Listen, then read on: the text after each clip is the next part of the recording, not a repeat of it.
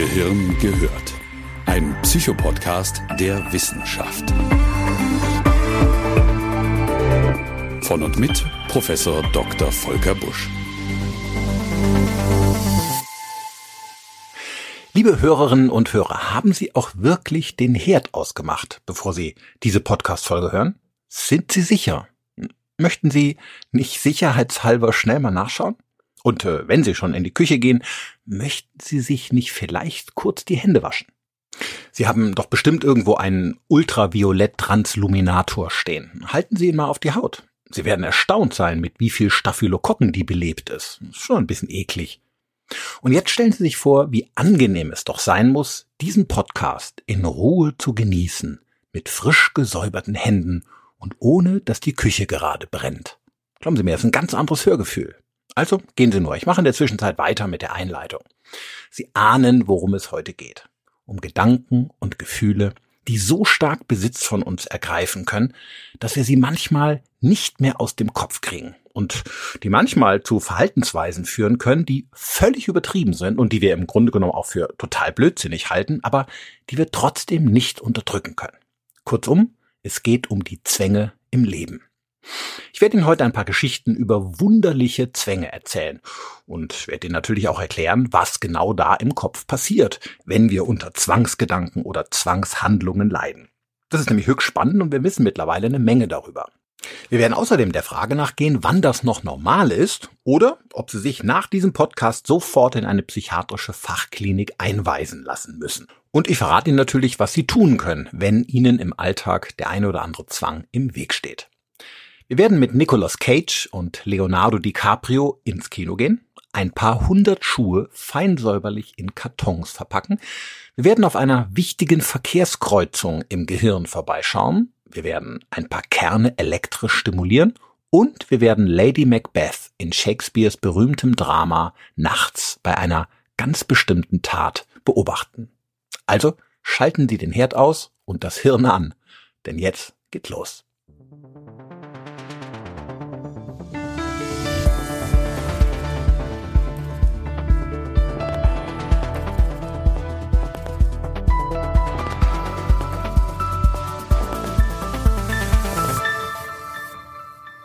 Beginn muss ich Ihnen etwas Unangenehmes mitteilen. Wir alle neigen zu leichtem Zwängeln. Mal mehr, mal weniger, aber letztlich ohne Ausnahme. Das ist beispielsweise der Fall, wenn uns sehr wichtig ist, dass etwas wunderschön aufgeräumt ist oder irgendwelche Ordner sauber beschriftet im Regal stehen. Menschen haben nämlich ein ästhetisches Ordnungsbedürfnis. Meine Kinder sind hier ausdrücklich nicht mit gemeint. Wir planen auch gerne und äh, wir mögen es, wenn Abläufe reibungslos funktionieren oder kontrolliert ablaufen. Der Grund hierfür ist der Wunsch nach Vorhersehbarkeit und Planbarkeit. Das gibt uns ein Stück weit innere Sicherheit. Alle diese Beispiele sind völlig normal und haben nichts mit Krankheit zu tun. Also machen sich nicht verrückt. Und trotzdem glauben das manche Menschen. Ich hatte beispielsweise mal eine Patientin, die sich bei mir zur Beratung vorstellte. Ihr Mann hatte ihr geraten, das zu tun, weil es doch so krank sei, was sie mache. Sie sagte mir, sie hätte einen Schuhtick. Also, sie hätte keine Schwierigkeiten damit, ständig neue Schuhe zu kaufen, aber durchaus Schwierigkeiten damit, alte wegzuschmeißen. Und so wurden es im Laufe immer mehr. Und zwar so viel, dass sie irgendwann selbst den Überblick verlor. Also entwickelte sie ein penibles Ordnungssystem, das wie folgt aussah. Sie machte von jedem Paar Schuhe ein Polaroid-Foto, verpackte die Schuhe dann in einen Karton und befestigte das jeweilige Foto auf der Kopfseite des Kartons und stapelte dann alle Kartons in einer riesigen Wand im Keller. Die Stapel selbst wiederum waren geordnet in farblichen Säulen, also links die roten, rechts die schwarzen. Ein bisschen wie im Bundestag, war wahrscheinlich nur Zufall. Und sie war sehr stolz auf dieses System, auch wenn der Rest der Familie den Kopf schüttelte.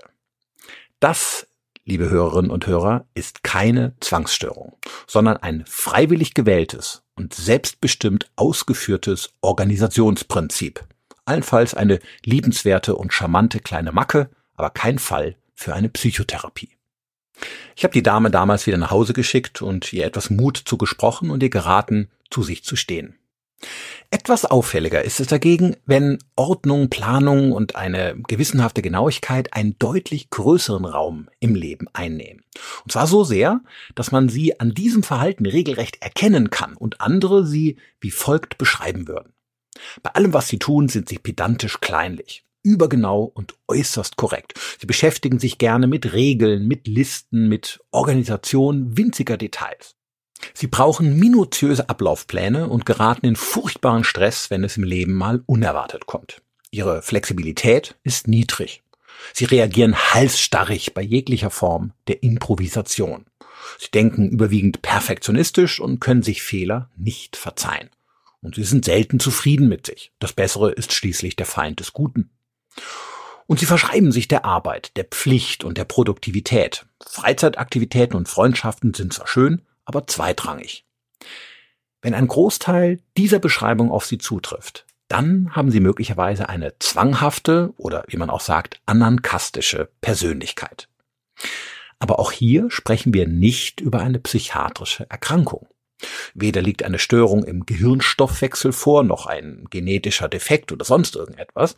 Es handelt sich lediglich um ein Persönlichkeitsmerkmal, das aus dem Mittelwert der Bevölkerung etwas heraussticht. Und wir finden es überall auf der Welt. Und das interessanterweise auch gar nicht so selten. Circa ein Prozent der Bevölkerung sind von diesem Persönlichkeitsmerkmal betroffen. Wir zählen hier gleich mal durch. Jeder hundertste von ihnen ist ein Anankast. Es gibt eine Reihe von tiefen psychologischen Erklärungsansätzen, warum Menschen eine solche Persönlichkeit ausbilden. Eine davon ist ein schwerer Autonomiekonflikt in sehr frühen Jahren. Man durfte also als kleines Kind nicht selbstständig werden, hm, sondern wurde ständig gemaßregelt oder von den Eltern fremdbestimmt, also nach dem Motto, tu dies und sag auf keinen Fall das und geh dort nicht hin, zieh die Jacke an und so weiter und so weiter. Und um die eigene Unsicherheit zu regulieren, also wer bin ich eigentlich, was darf ich und so weiter, entwickelt man dann eine pedantische Ordnungsliebe. Und das gibt Sicherheit und auch ein Stück weit Selbstständigkeit. Denn das Organisieren und Planen kann einem ja keiner wegnehmen und es wird dann zur Ersatzbefriedigung des eigenbestimmten Handelns. Eine andere Theorie geht davon aus, dass Betroffene mit zwanghafter Persönlichkeit vermehrt aggressive Gefühle in sich tragen und durch ein pedantisches und, und überkorrektes und ordentliches Verhalten ihre Impulse unterdrücken können. Auf diese Weise bewältigen sie sie. Das sind aber alles nur Theorien und sie müssen nicht für jeden zutreffen. Möglicherweise hat die Persönlichkeit auch gar keine tiefere Ursache. Auch das gibt es. Falls Sie sich trotzdem in der Beschreibung von eben so ein bisschen wiedergefunden haben, machen Sie sich nichts draus. Übergenau, ordnungsliebend und vielleicht etwas kleinlich zu sein, muss nämlich nichts Schlechtes sein. Es hat wahrscheinlich sogar Vorteile für die Menschheit gehabt, sonst hätte sich das Merkmal nämlich auf eine spontan Mutationsrate von etwa 1 zu 100.000 heruntergemändelt. Davon kann man nach der klassischen Genetik ausgehen. Hat sie aber eben nicht. Eine Verteilung von 1 zu 100 ist viel zu häufig, um aus evolutionärer Sicht betrachtet ausschließlich nachteilig zu sein. Anankasten können bekanntlich ganz gewissenhafte und zuverlässige Menschen sein, hervorragende Planer und korrekte Prüfer. Falls Sie eine Tinder-Anzeige für sich verfassen, würde ich vielleicht trotzdem nicht allzu hoch hängen, dass Sie am liebsten Zeit mit Excel-Tabellen verbringen. Das bringt wenig Pluspunkte. Schreiben Sie besser, dass Sie nachts gerne im Freien unter dem Sternenhimmel schlafen oder barfuß durch den Regenwald gehen. Das kommt ganz gut an. Die Welt braucht zwar definitiv auch ein paar anderen Kasten, aber verlieben tun sich Menschen dann doch leider meist ins Gegenteil.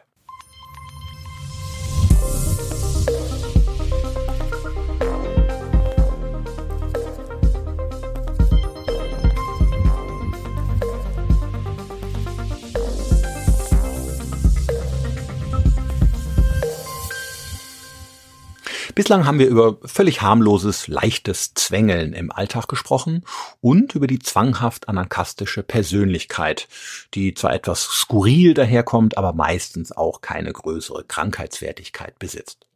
Jetzt gehen wir mal einen Schritt weiter und betrachten die klinische Zwangsstörung. Sie gehört tatsächlich zu den psychiatrischen Erkrankungen, englisch auch Obsessive Compulsive Disorder oder kurz OCD genannt. Die Zwangsstörung ist definiert als innerer Drang, bestimmte Inhalte wiederholt denken zu müssen. Dann redet man von Zwangsgedanken oder Verhaltensweisen, immer wieder auf die gleiche Weise tun zu müssen. Dann spricht man von Zwangshandlungen. Zwangsgedanken und Zwangshandlungen treten dabei oft nebeneinander auf. In fast 90 Prozent haben Betroffene beides. Aber wir schauen uns die Dinge mal besser nacheinander an. Beginnen wir mit den Gedanken. Betroffene denken beispielsweise verschmutzt oder unsauber zu sein oder es drängen sich sexuelle Inhalte auf. Manche denken auch, sich religiös versündigt zu haben. Und egal welchen Inhalt die Gedanken haben, typisch ist, dass sie sich auf eine ganz aggressive Weise aufdrängen und sich ständig wiederholen. Und hier liegt der Unterschied zum Gesunden. Wir kennen selbst ja auch Situationen, in denen wir zumindest eine Zeit lang mal einen bestimmten Gedanken haben, der durch unseren Kopf kreist. Aber irgendwann gelingt es uns, diesen Gedanken auch wieder loszuwerden. Ein bisschen wie ein Ohrwurm, der etwas nerven kann, aber irgendwann geht er von selbst wieder weg. Und genau das ist bei Zwangsgedanken eben nicht der Fall.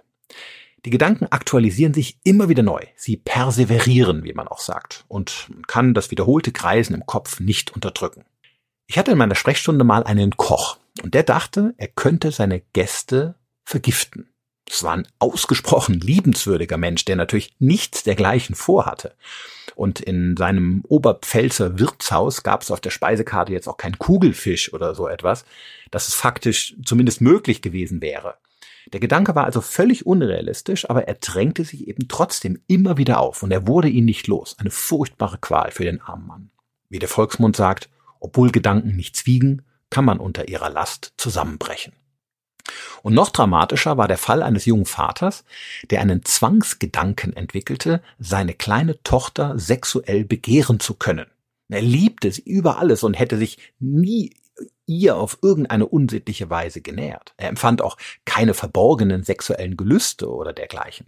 Er war nicht pädophil, sondern war zwanghaft. Das ist ein großer Unterschied. Ein völlig abwegiger und abgrundtief schlechter Gedanke wurde zur geistigen Folter. Der Vater litt unfassbar schwer unter seiner Last, da er sich nicht traute, mit jemandem darüber zu reden. Er hatte verständlicherweise Angst, dass Bekannte oder auch seine Frau hätten denken können, er würde irgendetwas Sexuelles für seine Tochter empfinden. Also schwieg er lieber und kämpfte jeden Tag ganz alleine mit sich und gegen sich selbst. Mit Zwangshandlungen sind Verhaltensweisen gemeint, die man zigmal am Tag tun muss und gegen die man sich ebenfalls nicht wehren kann. Typisch sind Waschhandlungen, also beispielsweise mehrmaliges Händewaschen in der Stunde oder wiederholte Kontrollhandlungen. Man rennt also mehrmals in den Keller, um zu schauen, ob das Licht auch wirklich aus ist oder dreht 20 Mal den Schlüssel in der Haustür herum, um ganz sicher zu sein, dass die Tür zu ist. Auch das Abzählen irgendwelcher Dinge, Arithmomanie genannt, oder das wiederholte Berühren bestimmter Gegenstände gehören zu klassischen Zwangshandlungen. Manche Menschen entwickeln regelrechte Rituale. Die Zwangshandlungen werden also detailliert geplant und dann ganz exakt in einer bestimmten Reihenfolge, einem Ritual ausgeführt. Und wenn irgendetwas dazwischen kommt, dann entsteht mega Stress und sie müssen alles von vorne wiederholen. Ein ganz trauriges Beispiel ist der Milliardär und Weltrekordflieger Howard Hughes, 1905 geboren, der im Laufe seines Lebens immer stärkere Zwänge und Ängste entwickelte und sich Ende seines Lebens teils wochenlang in Hotelzimmern oder Kinosälen einschloss, aus Angst, sich mit irgendwelchen Krankheitserregern anzustecken. Er traute sich irgendwann nicht mehr, die einfachsten Dinge im Leben anzufassen, aus Angst vor Keimen, gab niemandem die Hand und wusch sich unentwegt die Finger. Er wurde zum Opfer seiner Zwänge, lebte am Schluss ganz einsam und starb als etwa 70-Jähriger körperlich völlig verwahrlost an Nierenversagen. Sein Schicksal wurde in dem großartigen Film Aviator aus dem Jahr 2005, gedreht von Martin Scorsese und mit Leonardo DiCaprio in der Hauptrolle verfilmt. Falls Sie nach dem Händewaschen heute Abend noch nichts vorhaben, würde ich also empfehlen, sich diesen Film anzugucken. Sehr lohnenswert. Es gibt aber noch ein paar ganz wichtige Kennzeichen, die äh, vorhanden sein müssen, damit man auch wirklich von einer klinischen Zwangsstörung sprechen darf. Erstens, die Gedanken oder Handlungen werden niemals von Betroffenen als schön empfunden und sie machen auch keinen Spaß. Wenn es also ihr Hobby ist, immer mal wieder in den Keller zu laufen, um zu schauen, dass das Licht aus ist, fehlt streng genommen ein wesentliches klinisches Kriterium. Bei einer echten Zwangsstörung ist es nämlich so, dass Betroffene ihre Zwänge um alles in der Welt loswerden wollen. Sie wehren sich mit aller Macht dagegen und können sie doch oft nicht kontrollieren. Zweitens, Betroffene halten ihre Gedanken oder Handlungen in aller Regel selbst für schwachsinnig. Menschen mit einem Putzzwang wissen also, dass es eigentlich blödsinnig ist, die Wohnung am Nachmittag zu saugen, da man das ja am Vormittag schon getan hat. Und trotzdem können sie es nicht lassen. Und drittens, die Zwänge führen immer zu persönlichen Belastungen oder Beeinträchtigungen im Alltag, auch im Zusammenleben mit anderen Menschen. Es gibt also Probleme in der Partnerschaft oder Streit mit Kollegen am Arbeitsplatz, Freunde wenden sich ab, es kommt zu Mobbing, Ausgrenzung, gegebenenfalls Trennung und so weiter. Sie sehen also, es gibt eine Reihe von Voraussetzungen für eine klinische Zwangsstörung, die auch wichtig sind, weil man mit ihnen versucht, die pathologischen Formen von den normalen Alltagszwängen abzugrenzen. Was glauben Sie eigentlich, wer ist häufiger betroffen? Männer oder Frauen? Bei vielen affektiven Störungen, also zum Beispiel Depressionen und Ängsten, liegen ja die Frauen vorne. Aber hier nicht. Tatsächlich sind es weitaus öfter die Männer. Außer in der Schwangerschaft. Da holt das weibliche Geschlecht auf. Und leider ist es so, wer als Frau bereits vor der Schwangerschaft dazu neigte, zu zwängeln, hat in der Schwangerschaft eine bis zu 70 Prozent höhere Wahrscheinlichkeit, auch eine Zwangsstörung zu entwickeln.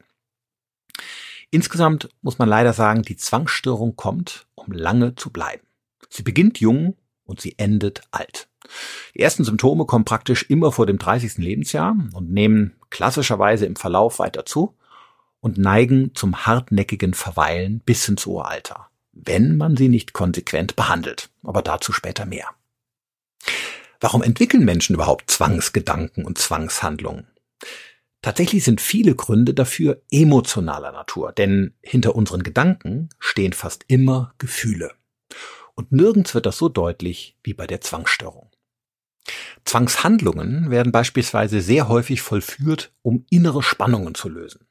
Wenn es also in der Partnerschaft oder im Kollegium immer wieder zu schweren Konflikten kommt, die einen stark belasten, dann können solche Verhaltensweisen intrapsychisch helfen, wieder die Kontrolle über sein Leben zu erlangen oder zumindest über seine Gefühle. Plötzlich fängt man an zu putzen, aber eben nicht, weil die Wohnung so dreckig ist, sondern weil die Seele um Hilfe schreit. Ich habe an dieser Stelle einen sehr, sehr schönen weiteren Kinotipp für Sie. Schauen Sie sich mal den Film Tricks an. Im Original heißt er Matchstick Man mit Nicolas Cage in der Hauptrolle. Der Plot handelt von Roy und Frank, zwei kleinkriminelle Trickbetrüger, die andere Leute mit ihren Gaunereien über den Tisch ziehen. Nicolas Cage spielt den besagten Roy, der unter multiplen Zwängen leidet die sein Partner immer wieder an den Rand des Wahnsinns treiben. Jedes Mal, wenn es brenzlig wird und Roy irgendwie in Stress gerät, dann reinigt er wie ein Verrückter seine Wohnung. Selbst das Blatt eines Baumes, das auf der Wasseroberfläche des Swimmingpools schwimmt, wird zur unaushaltbaren Katastrophe. Und dann läuft er wie ein wild gewordener Besen sprichwörtlich durch seine Wohnung und wenn alles sauber ist, entspannt er sich mit einer Zigarette danach. Wie wir es auch aus anderen Lebensbereichen kennen. Der Stress fällt ab und es geht ihm wieder gut. Auch ein schlechtes Gewissen kann zu Zwängen führen. Bekannt beispielsweise ist der Fall des römischen Statthalters Pontius Pilatus, der nach langem Hin und Her und ambivalentem Zögern schließlich doch Jesus zum Tod durch Kreuzigung verurteilte. Danach soll Herr Pilatus ein unerträglich schlechtes Gewissen bekommen haben und wusch sich ständig seine Hände, denn das Gefühl von Reue hatte seine Seele beschmutzt, was er aber öffentlich natürlich so nicht zugab. Von ihm stammt der berühmte Satz, ich wasche meine Hände in Unschuld. Auch an Lady Macbeth in Shakespeares gleichnamigem Drama nagte ein schlechtes Gewissen an der Dame und verführte sie zu ständigem Waschen. In ihrem Streben nach Macht hatte sie nämlich ihren Mann dazu beredet, den König von Schottland zu ermorden. Und als König Duncan dann tot war, überkam sie Gefühle von Scham und Reue. Sie stand mehrfach nachts auf und wusch sich ihre Hände. Leider völlig unnütz. Denn Sie wissen ja, wie das Drama ausging. Am Schluss waren alle tot. Typisch Shakespeare.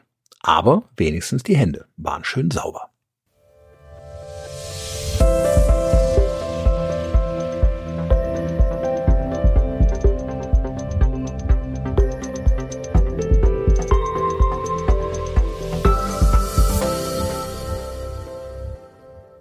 Typisch für Zwänge ist, dass sie selten ganz alleine auftreten. Das gibt es zwar auch, dann spricht man also tatsächlich von einer klassischen Zwangsstörung, aber viel öfter hingegen äh, begleiten Zwangsgedanken oder Zwangshandlungen andere psychische Erkrankungen.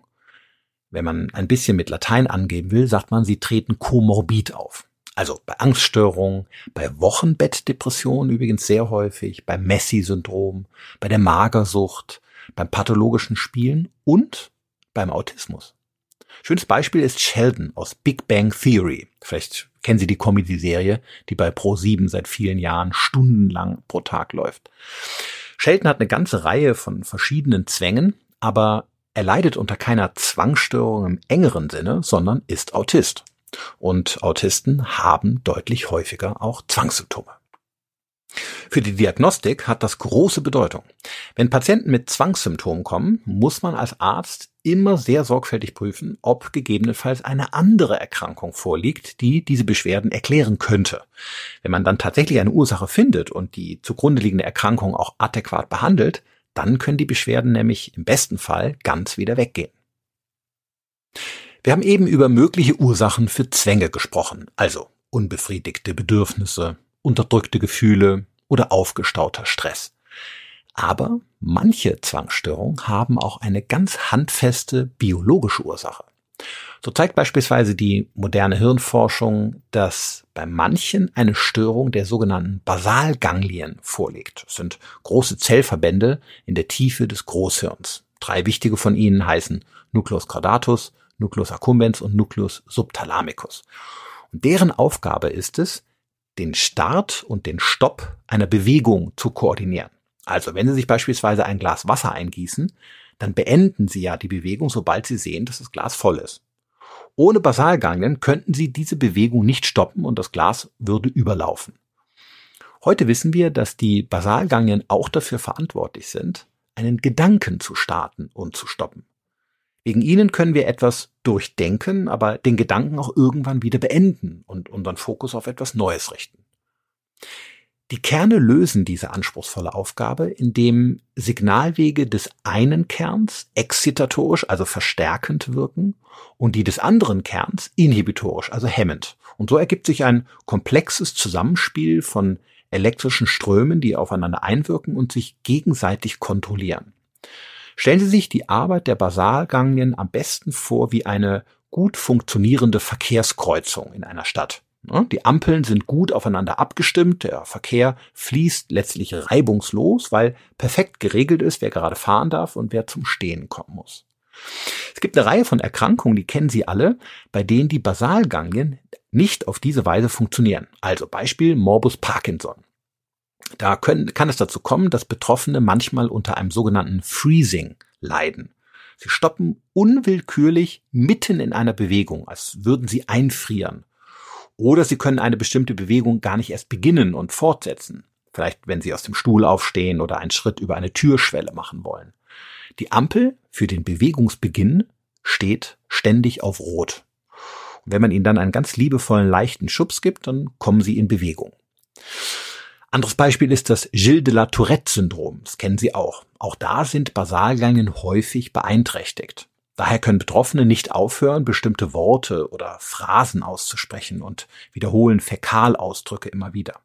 Bestimmte Ampeln stehen hier auf Dauergrün, wenn man so will, und der Sprachverkehr fließt ohne eine Unterbrechung.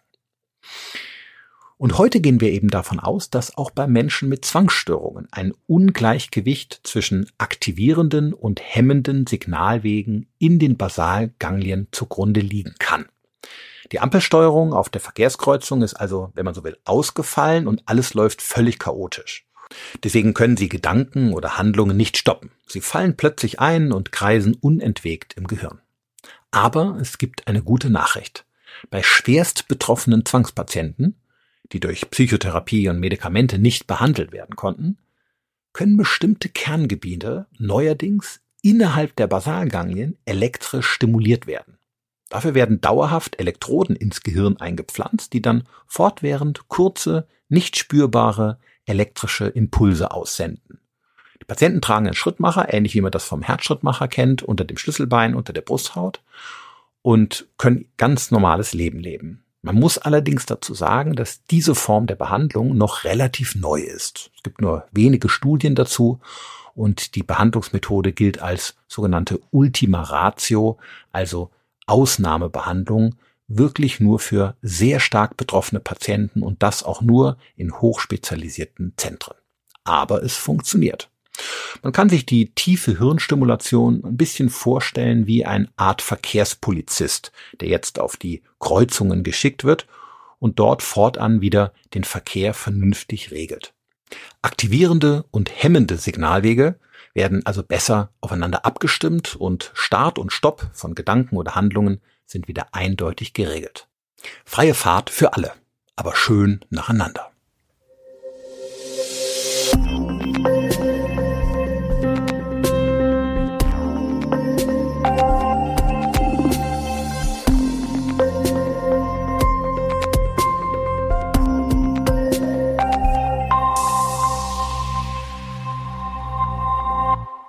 Was kann man nun tun, um Betroffenen zu helfen?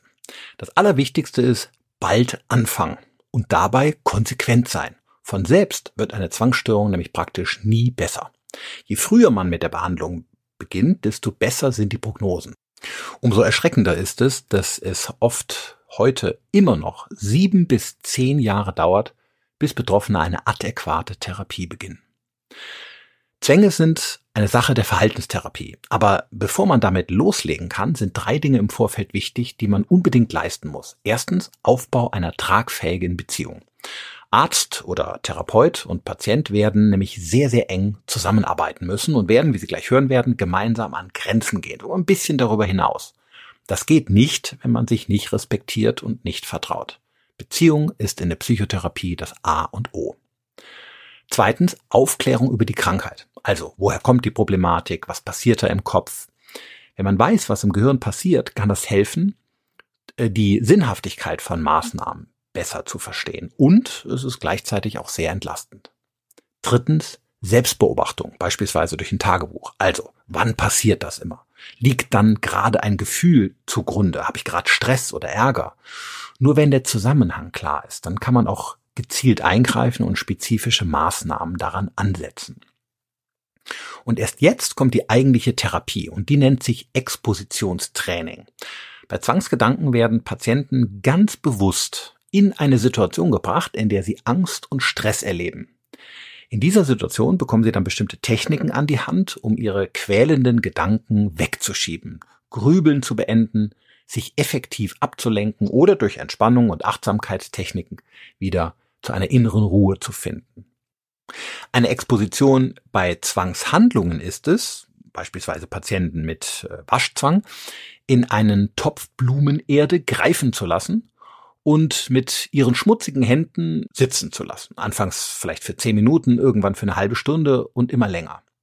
Oder Patienten mit Putzzwang beginnen einen Tag mal in der Woche nicht die Wohnung zu säubern und das Gefühl der Unreinheit auszuhalten.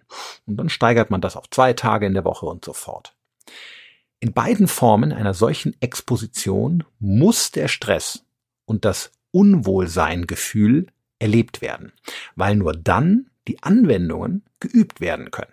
Das ist anstrengend und fordernd und ehrlich gesagt steigen auch viele Patienten während dieser Verhaltenstherapie aus.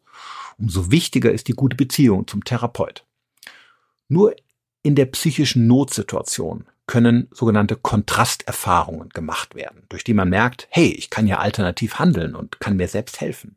Es sind Übungen, die häufig wiederholt und im besten Fall in leichter Dosis beginnen und im Verlauf immer weiter gesteigert werden. Natürlich gibt es auch Medikamente, aber das ist ein weites Feld, wir wollen es hier kurz halten. Eingesetzt werden sogenannte serotonerge Substanzen, die im Gehirn dafür sorgen, dass der Botenstoff Serotonin an den Schaltstellen, also den Synapsen äh, bestimmter Nervenzellen besser verfügbar ist. Die Medikamente ähneln denen, die man auch in der Behandlung von Ängsten oder Depressionen verwendet.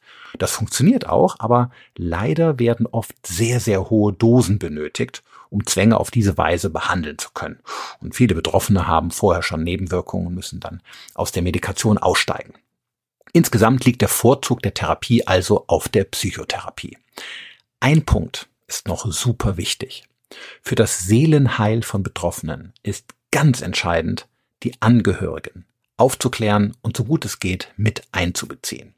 Menschen mit Zwängen wirken nämlich bizarr, unverständlich und können Partner und Freunde tierisch aufregen, um es mal salopp zu sagen. Deswegen trennen sich auch viele von ihnen. Zwangsgestörte enden oft einsam. Wenn das der Fall ist, kommt es leider auch fast immer zu einer weiteren Zunahme der Symptome. Und damit ein solches Schicksal nicht eintritt, sind Angehörige wichtig. Wir haben in Regensburg beispielsweise eine eigene Gruppe für Angehörige, die sich regelmäßig treffen, untereinander austauschen und durch Ärzte oder Psychologen Aufklärung bekommen über die Erkrankung. Das entlastet, es schafft Verständnis und hilft auch, wertvolle Beziehungen untereinander zu erhalten und sich gegenseitig Tipps zu geben. Das ist manchmal wichtiger als ein Medikament.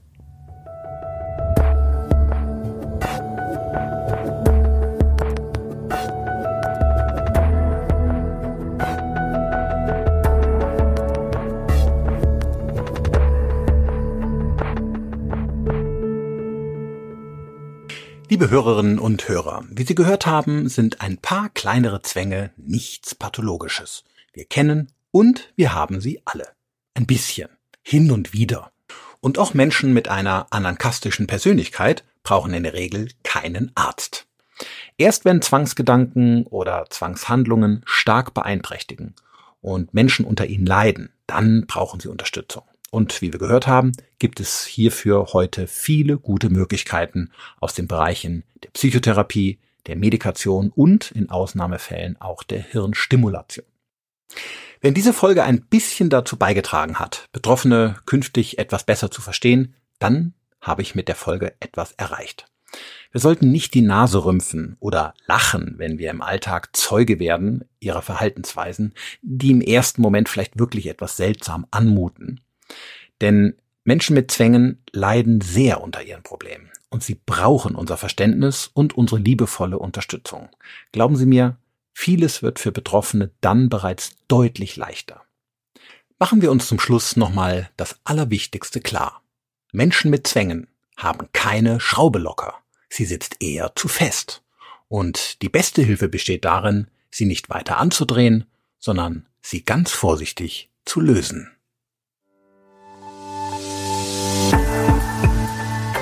Gehirn gehört. Ein Psychopodcast der Wissenschaft. Weiterführende Informationen finden Sie auf www.drvolkerbusch.de.